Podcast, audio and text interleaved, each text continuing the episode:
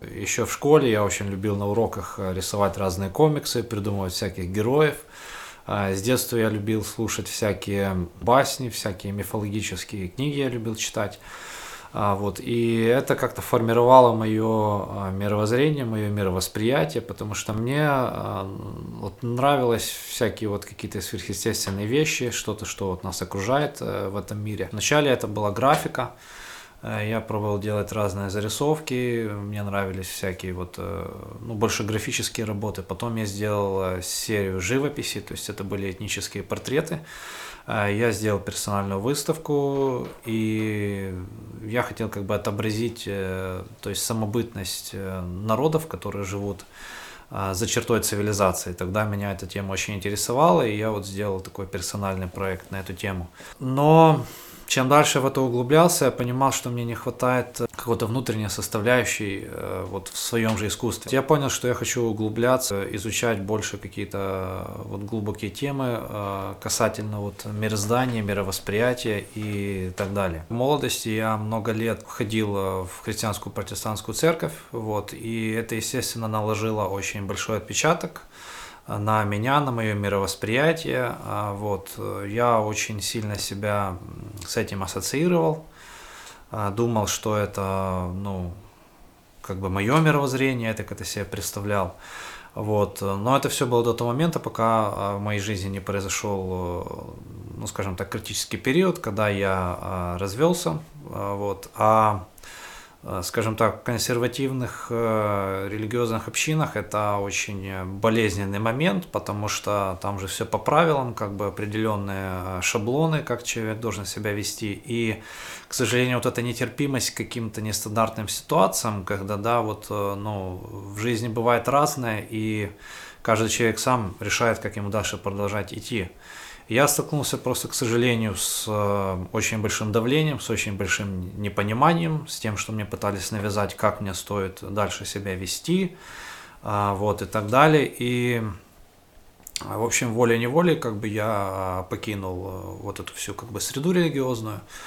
У меня был очень э, тяжелый период, наверное, года полтора, когда я искал себя, искал какое-то вот умиротворение, какую-то вот основу в себе, опору. И этот период, он, пожалуй, был самый тяжелый, но он был и самый э, значимый в моей жизни. Это я сейчас понимаю. Э, потому что я научился смотреть на мир намного шире. Я расширил свой кругозор. Я научился воспринимать каждого человека с его взглядами на жизнь. Э, вот. И что самое важное, я просто э, понял, что это отыграло важную роль в теме моего искусства. Для меня было очень полезным как раз вот этот опыт пребывания в религиозной среде, потому что он меня сподвиг к исследованию, э, к исследованию вот корней того, э, что же зарождает в человеке вот отношение к определенным вещам, что же в человеке зарождает нетерпимость или же наоборот толерантность. А вот, и я начал просто копать э, корни разных э, религий, разных э, мистических взглядов, то есть мне это стало это интересно. Опять же, таки это тоже и поднялась тема с детства, то есть это влечение к мифологиям. И вот эти вот полтора года я просто исследовал, исследовал как бы вот мироздание с разных точек зрения, абсолютно с разных. Э, исследовав это, я просто понял, что не существует одной какой-то истины. И вот все проблемы в этом мире, они возникают как раз из-за того, что люди, они э, в большинстве случаев не способны договориться. Вот из-за этой нетерпимости, из-за вот этих расприй, э, из-за вот этих вот навязанных убеждений, потому что люди, ну вот, которые находятся под влиянием каких-то общин, они, к сожалению, не всегда способны здраво мыслить и принимать э, правильные решения. А тем более, когда дело касается воспитания детей, потому что это э, закладывает не всегда правильный фундамент в мировосприятии. Вот. И я понял, что своим искусством я хочу вот это доносить. То есть я понял, что однозначно в моем искусстве будет Э, скажем так, некий элемент сакральности, некий элемент мистицизма, потому что, э, к сожалению, э, не всегда человек способен воспринимать открыто э, ту информацию. Ну вот да, бывает так, что у нас то, что лежит под ногами, мы как бы не воспринимаем, но когда это к нам приходит какими-то окольными путями, это для нас э, проще воспринимается. Или же да, вот когда я думаю, каждому знакомо, когда человеку дают советы какие-то прямолинейные, там тебе надо на то-то, на то-то обратить внимание, как бы да, мы же считаем, что мы а, уже имеем какой-то опыт в этой жизни, вот, но потом должны произойти какие-то жизненные потрясения или еще что-то, что а, таки заставит нас обратить внимание на вот эти вот а, красные кнопки.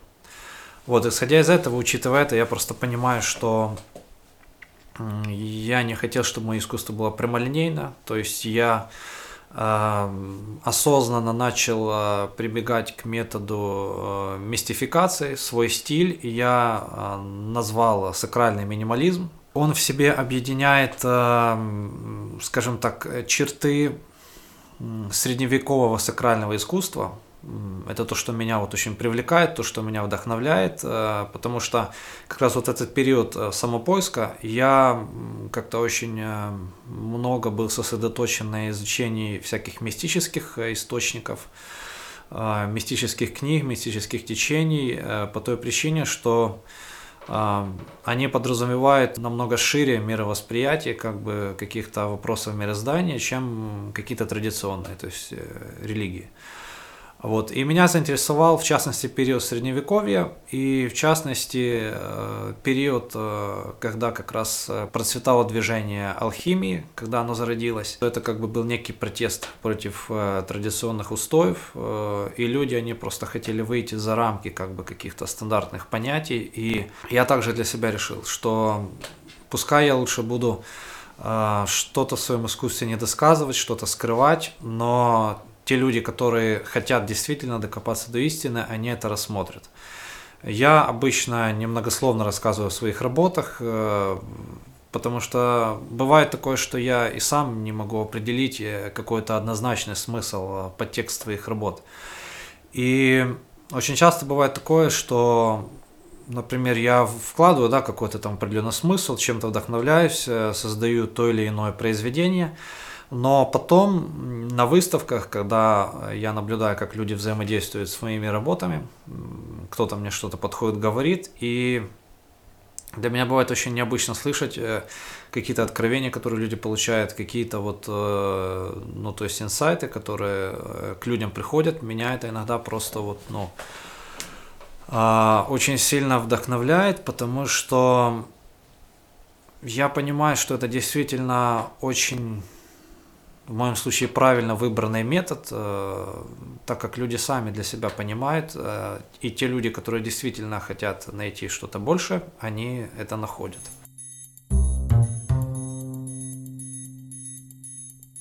Поначалу мне приходилось работать э, в квартирных условиях, то есть у меня была отдельная комната, небольшая довольно-таки, которую я отвел под мастерскую. Вот, себя обустроил и начал экспериментировать с разными материалами мне как-то с, никогда не было интересно работать с какими-то формами, вот, э, ну, тех, кто разбирается в скульптуре, они там знают, да, есть метод как бы отливки форм, то есть, когда создается форма, потом она отливается, обычно или в бронзе, или в других материалах, э, и меня этот путь как-то сразу не привлек. Э, мне всегда было интересно работать руками. Да, вот с детства я э, любил э, работать инструментами, я любил э, что-то моделировать, что-то вот создавать. Я постоянно всякие какие-то модельки делал, то вырезал что-то, ну вот, в общем, любил работать руками. Соответственно, как бы я и в искусстве хотел больше как бы взаимодействовать с каждым объектом. То есть мне нравилось, чтобы каждый объект, каждая скульптура, которую я создаю, а она была эксклюзивной, индивидуальной, как бы, и вот э, в себе как бы несла ту энергетику, вот первичную, то есть, э, которую я в нее закладываю при создании. А, потому что, скажем так, э, тиражирование, возможно, где-то вот оно лишено вот, вот этого вот, ну вот, прикосновения художника, да, вот первичного. Мне это всегда было важно, потому что я вкладываю эту энергию, и я считаю, что так она сильнее считывается вот зрителям.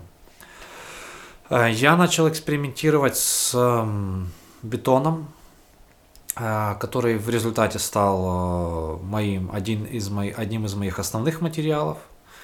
То есть это был поначалу бетон, металл, разная проволока, которую я комбинировал между собой. Вначале я делал небольшие скульптуры, это были бюсты разных мифических героев, разных мифических существ, которые я лепил вручную, как из глины, только я это делал из бетона.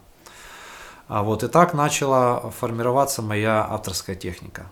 Касательно моего рабочего пространства, как я начал э, обустраивать э, свою, скажем так, студию.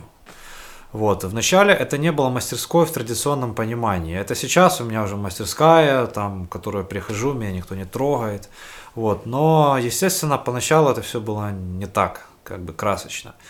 После того, как я перепробовал себя в разных и живописных техниках, и графических, я понял, что я хочу работать с объемом. То есть мне важно показывать э, работу а, со всех ракурсов, э, в многогранности, и чтобы люди могли видеть объем. И тут стоит, в принципе, упомянуть о том, что на тот период я еще жил на съемной квартире. Вот. И, естественно, все эти эксперименты были очень экстремальными, потому что на тот момент мне а, захотелось попробовать работать э, с бетоном, например, э, с электросваркой. А, соответственно, это были очень экстремальные эксперименты, потому что это была съемная квартира, это была отдельная комната на полу линолеум, я занимаюсь электросваркой, э, я замешиваю просто перфоратором а, бетон в ведрах, потом это все шпателем накладываю, вот, естественно, это все умащивалось клеенками, но, к сожалению, они не всегда помогали. Я помню, я э, участвовал в одном конкурсе блокчейн арт хакатон, который проходил в 2017 году. Я всегда очень любил, люблю глобализм и раньше всегда любил. То есть мне уже если делать работу, такой, чтобы она была внушительной, так чтобы вот, ну, выложиться на полную, и чтобы она была очень большой, заметной и ну, концептуальной. У меня была всего лишь одна ночь на то, чтобы создать работу. То есть это по условиям этого конкурса надо было за ночь, за сутки создать работу. Вот. Э, все остальные как бы там были художники, то есть там, по-моему, около 20 человек участвовало. Они э, работали на локации, то есть делали картины как бы на холсте. Ну, а я делал это все у себя дома, потому что у меня там инструменты, у меня сварка и так далее. В общем, я замахнулся, быстренько сделал эскиз, э, продумал такую скульптурную инсталляцию. Это такой большой куб, метр на метр. Вот, в общем, все в квартире сварил, все там круто. Вызвал грузовое такси, чтобы это все отвезти на локацию. Такси приехало, он такой звонит, говорит, давай выходите. И тут начинаем это пытаться выносить. Во-первых, как-то, ну, с дверей квартиры мы это вынесли, там был грузовой лифт, но потом, когда этот куб мы спустили уже в парадное, Тут началась самая смешная история, потому что он просто не выходил в двери. Короче, прибежала и консьержка, и, в общем, кто там только не пытался, в общем, мы минут 20 пытались его, в общем, вынуть. Но, в общем, героическими усилиями мы этот куб вынесли и довезли, и в результате я как бы выиграл в этом конкурсе, но об этом попозже расскажу.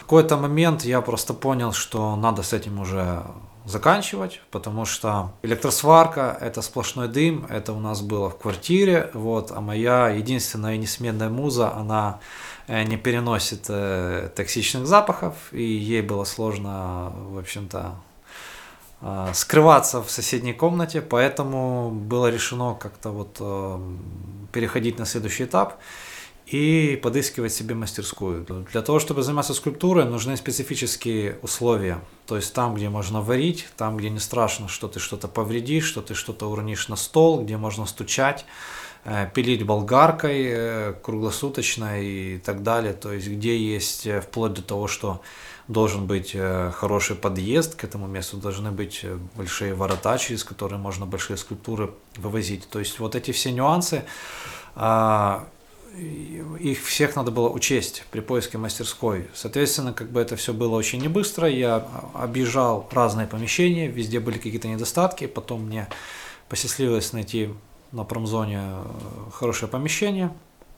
Вот, и а, так я нашел, в принципе, свою полноценную мастерскую, в которую я прихожу, работаю, погружаюсь в творческий процесс. Э, где я создал свою обстановку, свою атмосферу, где мне никто не мешает, э, где все расставлено так, как мне надо, и где я могу работать в любое время суток пилить, варить э, из бетона, все что угодно. Естественно, условия очень экстремальные. Мастерская скульптора это не Майами, это не курорт. Вот у меня, например, а, помещение, то есть летом работать прекрасно, вот, но когда наступает зима, я заготавливаю много дров. То есть у меня стоит печка, в которой я топлю дровами, я иногда там еле согреваюсь, то есть это ты каждый раз идешь и как вот просто, ну, такое какое-то героическое сверхусилие над собой, э, и это такая для меня довольно-таки, э, ну, проверка вот на то, как бы готов я идти работать или нет. Мой рабочий день выглядит так. Я расскажу про зиму, потому что летом все куда проще. А, особенно это зимой, да, у нас были морозы, было там и минус 15, и минус 20 доходило. Вот. Э, все начинается с того, что я утром прихожу в мастерскую, открываю дверь, а в мастерской минус 5. Вот. Я переодеваюсь, начинаю как бы растапливать э, печку, колю дрова. И спустя полчаса, в лучшем случае, в мастерской уже ну, где-то градусов 12. Вот, и в этот момент я начинаю уже как-то какой-то деятельностью заниматься. Спустя полтора часа в мастерской уже 17 градусов. И так целый день. В общем, это то, на что я могу максимально рассчитывать. И, собственно говоря, это меня не останавливает, потому что я туда хожу каждый день, в любое время суток, и создаю там свои работы. Потому что я понимаю, что сейчас у меня есть эти обстоятельства, сейчас как бы я должен ценить э, вот то, что я имею. И, конечно, хочется лучше. Я верю, что это будет лучше, потому что я э, иду к своей цели. Вот, все улучшается и улучшается. Вот, поэтому тут важно понимать, что скульптурная деятельность это не всегда очень просто, потому что это связано как бы с какими-то а, тяжелыми объектами, тяжелыми предметами, тяжелыми материалами. Все-таки бетон, металл, эти скульптуры, они а, очень увесистые. Вот, а, одни мои скульптуры могут весить и по 100 килограмм, и по 200 килограмм. Соответственно, с этим всем надо уметь тоже работать. Инструменты, с которыми я работаю, они тоже, в принципе, ну, скажем так, имеют э, свою опасность. Вот с ними тоже надо уметь правильно работать, э, потому что это и болгарка, и сварочные аппараты разные. Я могу, например, целыми днями просто, например, что-то шлифовать болгаркой. То есть вот тебе надо одеть наушники, а, в это все погрузиться и просто вот, ну, как бы продолжать работать, как бы там тебе не было громко, как бы тебе не было жарко. Если я занимаюсь там, например, сваркой, электросваркой, я там делаю скульптуру, то э, летом жара, 30 градусов, я на улице полностью весь э, в костюме, в маске, и я варю.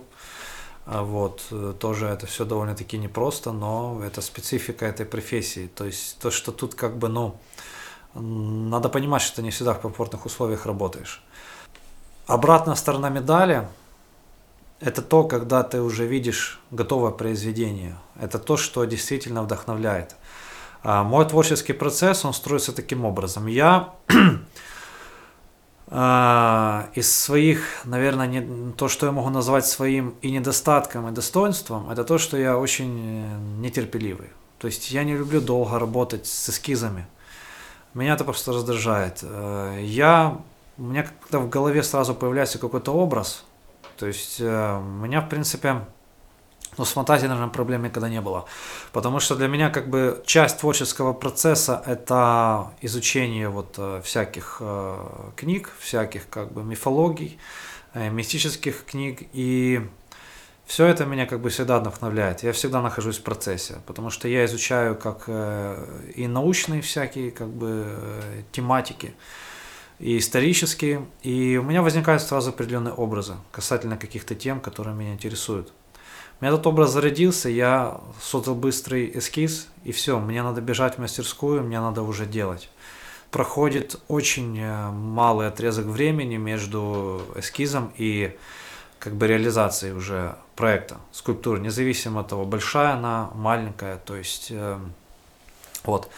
Поэтому мой недостаток это нетерпеливость, но Плюс это то, что я считаю, что как бы она мне дает продуктивность, потому что я хочу создавать как можно больше работ, потому что Сейчас э, мы живем в очень динамическом мире, и для того, чтобы художнику оставаться на виду, для того, чтобы ему оставаться востребованным, э, нужно постоянно показывать, что вот ты работаешь в такой-то теме, вот как бы ты затрагиваешь э, такие-то тематики, и это все подразумевает активную выставочную деятельность. Я не являюсь э, скульптором, художником, каких-то работающим с традиционными материалами.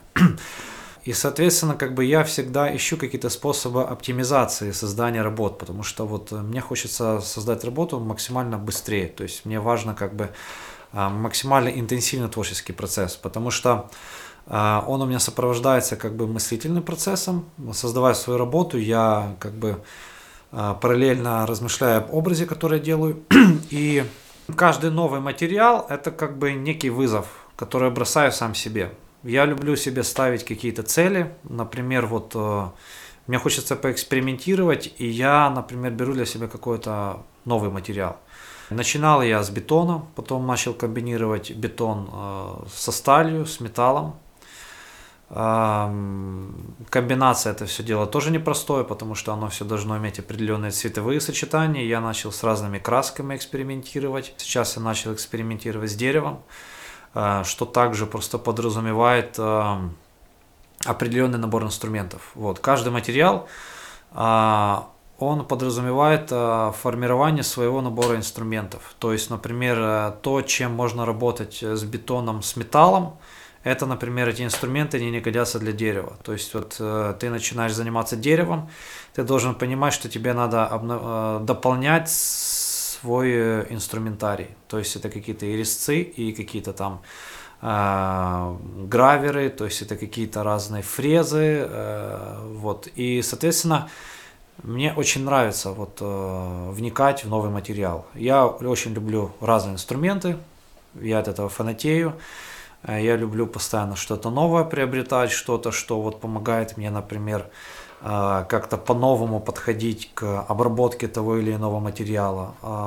Поэтому у меня в мастерской очень много инструментов разных, а, потому что это развязывает руки любому художнику, любому скульптору, а, когда у тебя есть качественный инструментарий. Когда говорят, что для того, чтобы создать шедевр, ну, типа, можно в любых условиях его создать, можно с любым инструментом, с любыми красками создать.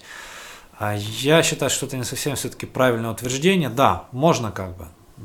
В крайнем случае были известны такие случаи. Но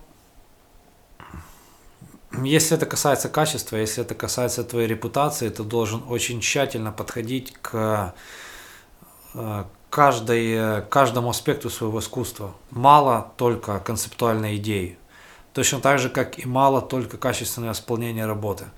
А, это все должно сочетаться в одном объекте искусства, на который посмотрят и скажут, да, это круто, да, как бы это вызывает определенные эмоции, да, этот объект, его можно поставить как и в помещении, так и на улице. Он может быть э, внедрен в любую среду, и этот материал там качественно будет стоять годами, потому что это твоя репутация. Никому не интересно купить работу художника, у скульптора, которая просто развалится или поцарапается, протрется лак через полгода или что-то отвалится. Но это несерьезно, это говорит о тебе как о несерьезном человеке. Э, это все быстро разрушит твою репутацию и ну, ты очень быстро как бы уйдешь с арт-мира. Ты сам себе как бы перекроешь э, путь. Не стоит зацикливаться вообще на материале. Ты должен понимать, какую идею ты хочешь донести, а материал – это вещь сопутствующая. Художник может себе позволять экспериментировать с разными материалами, но э, художник должен быть постоянен в своем, ви- э, в своем видении, в своем месседже и в том, что он э, дает этому миру. Именно вот, наверное, благодаря этому мои работы, они на данный момент уже узнаваемы. Люди, когда видят мои работы, они понимают, что это Астиан Рей, что это за автор и какая философия за ним стоит. То есть э, я изначально это понимал, я изначально начал вкладывать э, смыслы, начал э, рассказывать людям о своих работах в таком ключе.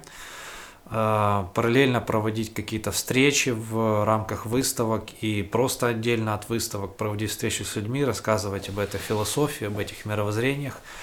И, пожалуй, это, это то, что формирует художника. Это то, что делает художника как личность.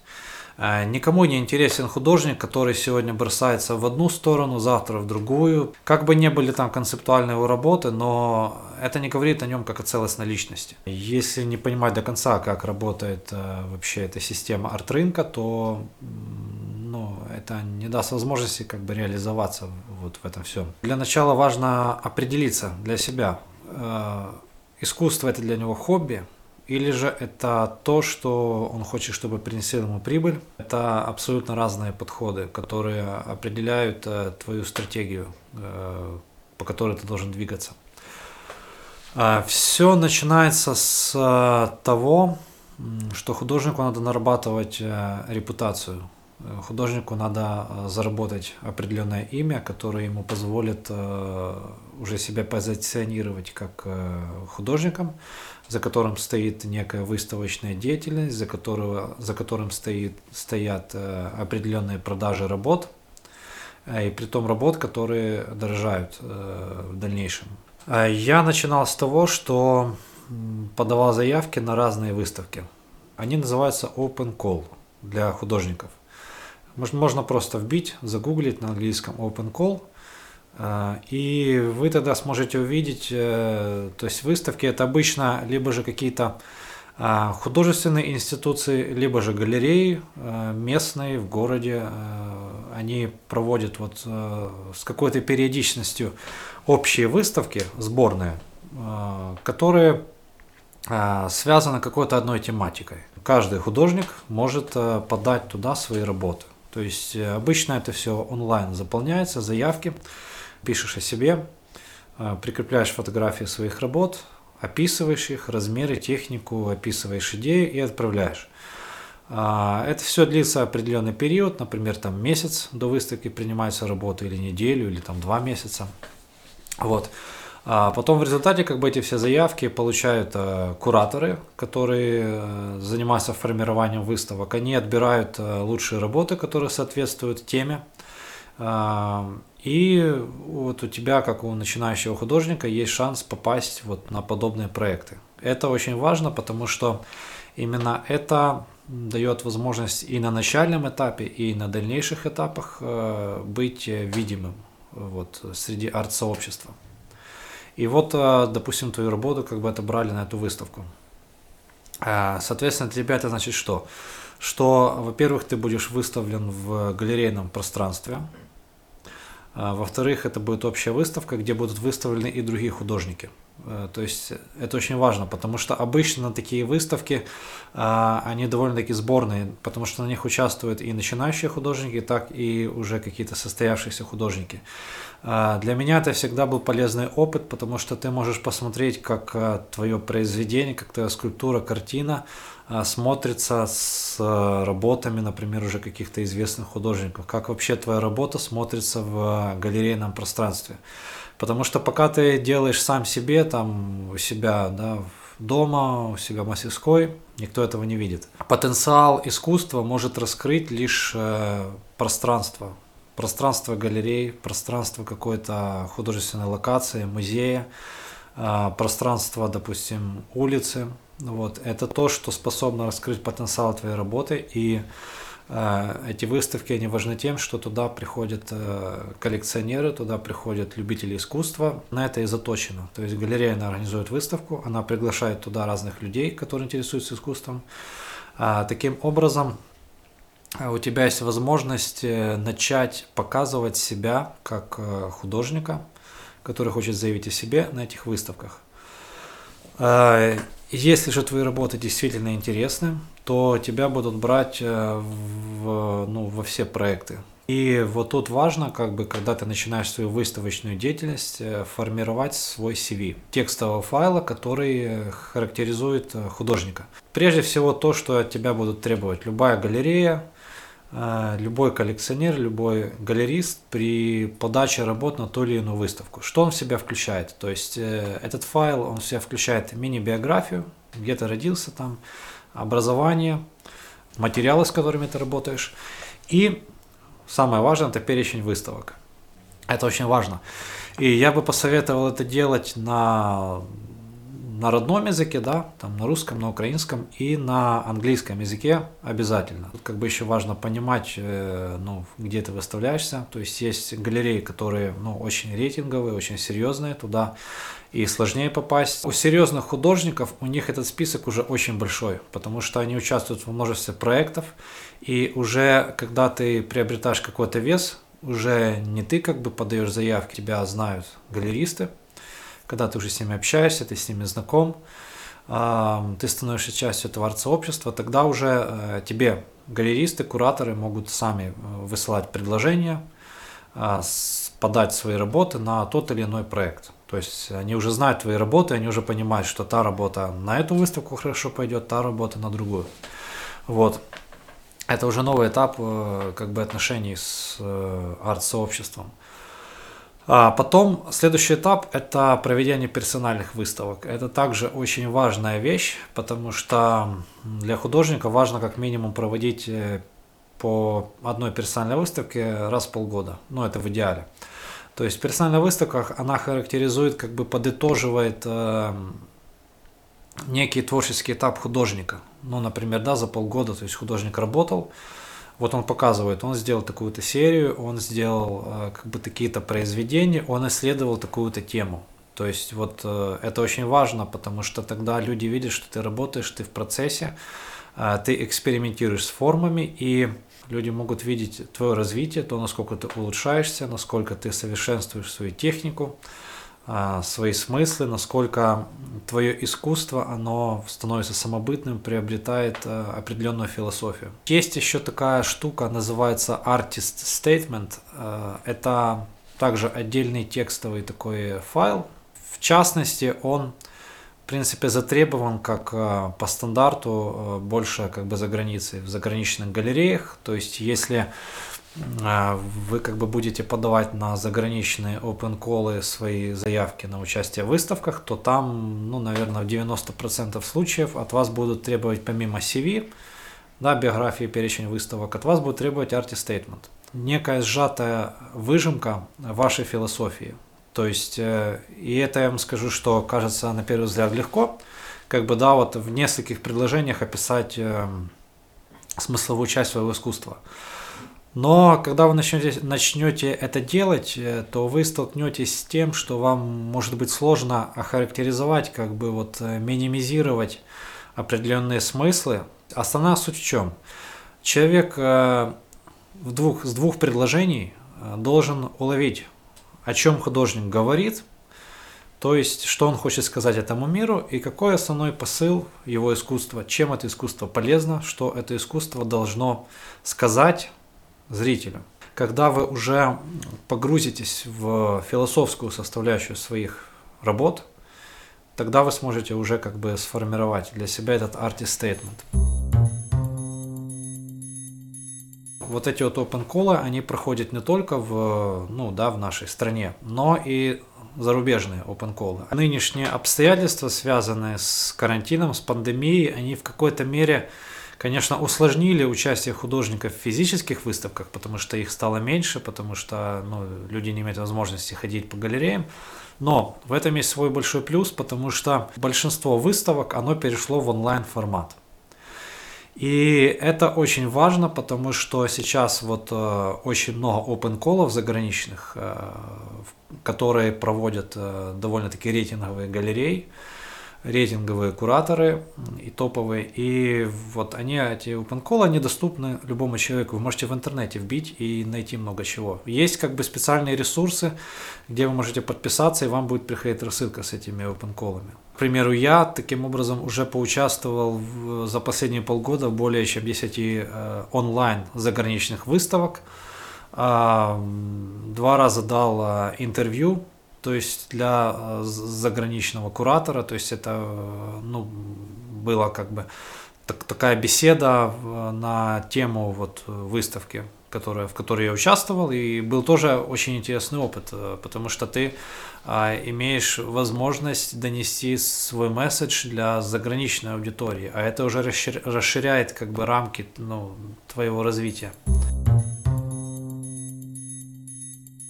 А, у тебя могут быть э, частные продажи, например, это там вот кто-то где-то увидел твои работы, да, к тебе просто пришли, с тобой связались, как бы, да, напрямую купили. То есть такой формат продаж, он имеет место быть. Скорее всего, у вас э, в начале вашей карьеры художественной а, все-таки будет происходить. То есть это как бы продажи знакомым, продажи, возможно, кто-то где-то увидел. Есть определенный этап, на который переходят, э, переходят э, художники с развитием своей карьеры. Это, скажем так, работа с коллекционерами, с галереями. Вот, потому что пока вы работаете сами, то вы а, занимаетесь пиаром, сами занимаетесь отправкой своих работ, перевозкой, а, вот, беспокоитесь об этом и так далее. На это уходит очень много времени. вот, когда художник переходит на этап а, работы с галереями, то галереи, арт-дилеры, они берут на себя определенные обязательства, но тут как бы есть тоже определенные нюансы, все имеет свою цену, и, соответственно, как бы у всех есть свой интерес.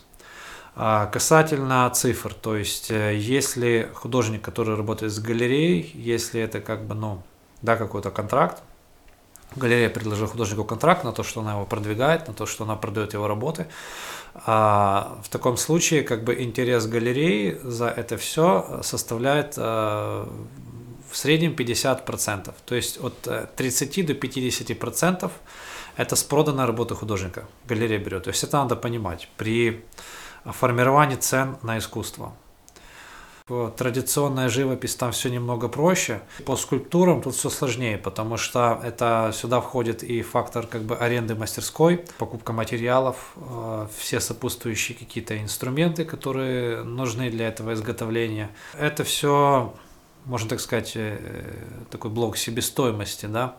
Вот. Э, тут сложно как бы вникать в какие-то определенные цифры, но, например, скульптуры начинающих скульпторов цены могут стартовать, например, от 2-3 э, тысяч долларов. Э, ну, опять же таки, смотря какой размер. То есть, если это какие-то небольшие скульптуры, они могут там и по 1000 долларов быть, э, ну, у начинающих скульпторов. У скульпторов, которые уже имеют какой-то вес и продаются через галереи, например, то есть, ну, вот на таком каком-то этапе уже в сотрудничестве с галереями, там речь идет о суммах где-то 7 тысяч долларов, 10, 15, э, то есть плюс-минус вот такие какие-то рамки.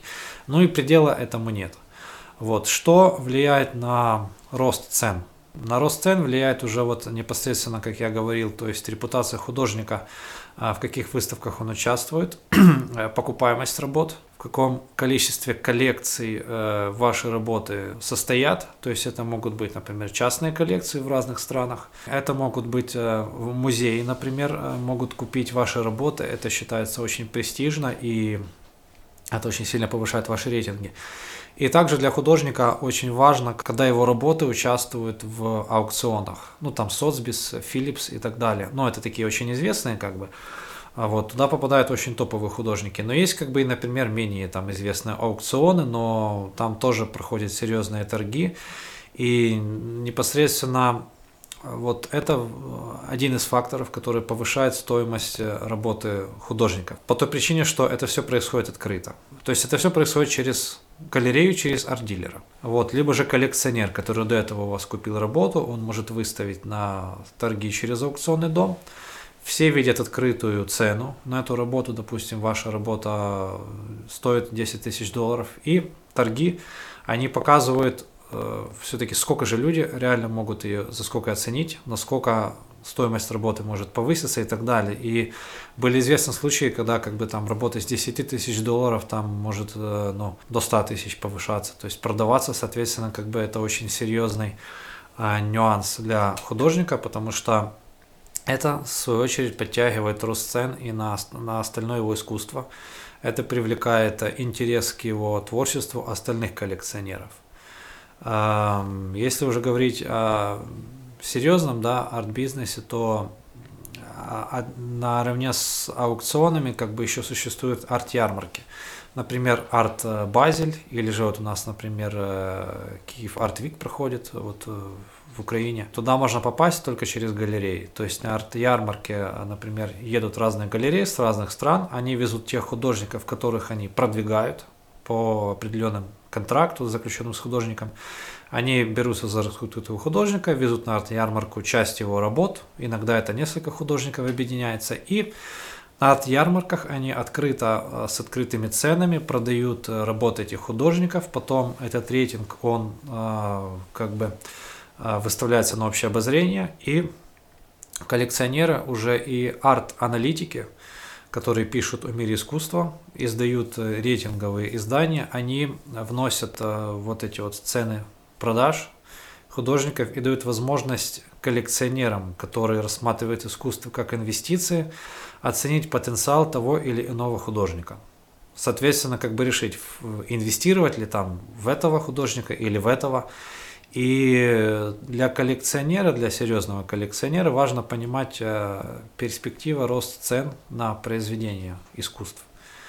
А на это все влияет вот ниже перечисленные факторы, то есть те, которые я называл. Очень, конечно же, красочно, как бы, да, тут вот ты начинающий художник, тут уже спустя какое-то количество короткого времени твоей работы представлены в топовых галереях, да, продаются в Америку. Вот, это все выглядит очень красиво, но не все так идеально, то есть бывает. И, например, ничего не обходится без подводных камней, потому что я тоже через многое проходил. К примеру, когда а, ты подаешь, да, вот работы на те же какие-то open колы, то есть ты прям вот уверен, да, ты крутой, у тебя крутые работы, ну, как бы, и ты считаешь, что все должны вот сейчас же оценить их потенциал, тебя должны все взять, прям вот, ну, да, а ты подаешь работы, да, в какую-то галерею, а тебе дают отказ. Ну, типа, не принимают твои работы и даже не комментируют. Ну, а комментарии вы не ждите, поверьте мне. То есть вам редко будут объяснять, почему ваши работы не взяли на ту или иную выставку. И поначалу для меня это было очень, ну, прям неприятно. Потому что для меня как-то, ну, вот важна эта коммуникация. То есть, да, вот, ну, если там что-то человеку не нравится, ну, мне интересно просто понять, почему там, как бы, да. Я думаю, это естественно для всех нас. Но тут не так. То есть, и тут надо понимать, что люди, например, которые принимают ваши работы, они пересматривают сотни ну, заявок, как бы, да, им все шлют, и они вот так вот перелистывают, как бы, да, на уровне какой-то интуиции, формируют выставку, смотрят, эта работа подошла, не подошла, а еще, например, я помню, когда я еще учился в студенческие года, вот э, в доме художников выстраиваются художники, да, в ряд, с улицы очередь такая. Эти художники приезжают со всех городов Украины, я там тоже был со своей работой. Вот, каждый художник считает, что его работа гениальна, и что вот, вот его работу сейчас точно примут на выставку. И это капец. Ты стоишь, ну, несколько часов, да, в этой очереди. До тебя доходит очередь, перед тобой там, да, у кого-то работы берут, у кого-то работы не берут, кто-то расстраивается, но ты же думаешь, сейчас ты подойдешь, и вот у тебя шедевр, вот сейчас тебя возьмут, скажут, да, конечно, мы вот, ну, вы гений. А ни хрена, я помню, когда вот я подошел, такие как бы признанные художники уже в возрасте, как бы это отдельная тема, а, со своими взглядами, как бы немножечко, возможно, консервативными. Я помню, они даже не, не посмотрели. Ну, то есть такие что-то общаются себе, там, пьют чай, им это пофиг уже. Ну, то есть там куча людей, они полдня уже там эти работы смотрели, у них уже глаза замылись, они там что-то о чем-то своем общают, просто пьют кофе. И они такие, типа, мол, э, я такой стою, ну, такой же наивный мальчик, думаю, вот я сделал шедевр, вот. На меня никто не посмотрел, я такой говорю, так что, типа? Кто-то такой обернулся, говорит, не-не-не, не подходит, давайте дальше. И что вы думаете, у меня таки была депрессия. Вот. Э, потом Такое было еще несколько раз, пока я не научился с этим справляться. И не у меня одного была депрессия, поверьте. Я общался с э, художниками, ну, да, кто учился в академии тогда. И не только у молодых художников такое было. Приезжали так как бы и какие-то знатные художники с разных городов уже в возрасте, им отказывали тоже, и они там, кто-то устраивает э, показуху, говорит, вот я такой-то, как вы могли мои работы не взять, вот. на самом деле это все ничего не значит. Э, тут важно понять, что надо с этим справляться. То есть это неприятно, но э, какие выводы для себя сделал? Во-первых, как бы если что-то не сложилось, во-первых, человеческий фактор. Люди могли устать, люди могли не увидеть, люди могут быть пофиг. Как бы, да, их нельзя за это осуждать. Во-вторых, как бы, если меня не взяли в какую-то галерею, там, да, выставиться, значит, это либо не мое место, либо не то время, а, либо же мои работы, возможно, недостаточно еще хороши. То есть э, тут надо быть тоже довольно-таки самокритичным, чтобы признаться себе в этом, что не говорить, что вот, они, типа, люди не понимают моего искусства, я такой гений непонятый. Это путь в никуда. То есть э, обычно это ничем хорошим не заканчивается. Заканчивается тем, что такие люди, они просто как бы ожесточаются, да, как бы везде ходят, выпячиваются, выпячивают ну, как бы, да, вот э, себя всего такого, но как бы это все приводит к поверхностности, это все приводит к каким-то обидам э, и так далее, к желанию как-то там стать лучше. Такие провалы, кстати, да, они учат вот чему. Как бы тут важно не сравнивать себя с другими. Если да, ты вот ну, на выставком пришел, ты считаешь, что у тебя шедевр, да, тебя не взяли, а потом за, за тобой какой-то там Вася стоял, да, и у него взяли работу. Ты смотришь, ну работа, ну полное дерьмо, как бы, ну то есть просто как бы ты считаешь, это мазня, ну вот у меня же концептуально, а вот, вот это вот, ну такое. И волей-неволей, да, начинаешь там все сравнивать, думаешь, блин, ну значит на чем-то там лучше, знаешь, там, или еще что-то. Но нет, это неправильный путь. Понимаете, тут как бы я для себя что понял. Пока ты будешь себя сравнивать с другими, ты как бы будешь каким-то среднячком. То есть ты будешь на среднем уровне, ты будешь вроде бы как бы развиваться, да, но как бы твое развитие не перейдет дальше просто там того, что у тебя будут работы покупать какие-то друзья, знакомые, ты там будешь выставляться где-то, я не знаю, э, в галерее у себя дома и так далее. Ну, то есть это все несерьезно. А вот, если только ты этим не хочешь ограничиваться. А, я считаю, что как бы настоящий художник, востребованный художник, это тот, который прошел этот путь. Этот путь, в принципе, все проходят, наверное, как бы, да. Это тот художник, который справился с этим своим эго, с этим своим, как бы, а, вот этим протестом, а вот, вот же я, вот же то все, ну, как бы, и стал а, самобытным. То есть, а вот когда, как бы, ты становишься личностью, а, когда у тебя появляется, что сказать этому миру, и для тебя уже отходит на задний план самовыпячивание. Тебе уже пофиг, э, что тебе скажут другие, тебе уже пофиг, э, возьмут тебя в эту галерею или не возьмут. То есть э, абсолютно все равно. Просто уже нету тебя, есть твое искусство, которое идет уже своей жизнью, своим путем. Ты как бы тут уже растворяешься. Живешь не ты, живут уже твои смыслы. То есть твоя философия, твои работы, которые просто изменяют э, мышление людей. И вот когда ты это видишь, когда я это вижу, то, ну, я понимаю, для меня это смысл жизни. То есть это то, ради чего я готов идти зимой работать в мастерскую, то, ради чего я готов тягать тяжелые скульптуры, бетон, металл, как бы, ну, это все как бы, ну, важно, это то, что должно быть основной целью, считаю, если ты хочешь действительно чего-то достичь и не просто быть пустышкой, а быть кем-то. Я буду рад, если э, опыт, о котором я рассказал, он вам поможет. Вот. Но в этом всем напоследок я хотел бы просто э, пожелать вам э, быть действительно гармоничной личностью, потому что это все, оно, ну, я считаю, это главный фактор, который определяет успех в вашей жизни. То есть, если вы не станете целостной личностью, если вы не найдете опору в себе, вот, то вы э, не сможете быть э, счастливым, вы не сможете быть успешным в, ни в одной профессии. Какие бы у вас возможности у ваших ног сейчас не легли, да, ну, например, там, да, вот вы хотите стать художником, а вам сейчас, например, вот сразу же предлагают выставиться вот в какой-то известной галерее.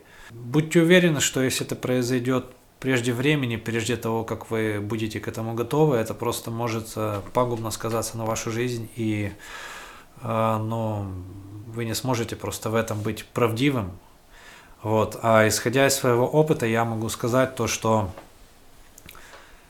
большинство своих работ я бы не смог сделать достаточно глубокими без того жизненного опыта э, и в большинстве случаев, скажем так, и какого-то тяжелого и негативного на первый взгляд, э, я бы не смог э, этот опыт трансформировать в какие-то серьезные философские работы, произведения, если бы его у меня не было. Поэтому вы должны понимать, что важно быть наполненным и важно иметь э, способность э, вот любой ваш опыт превращать в что-то позитивное и искать в этом э, какую-то почву для улучшения себя.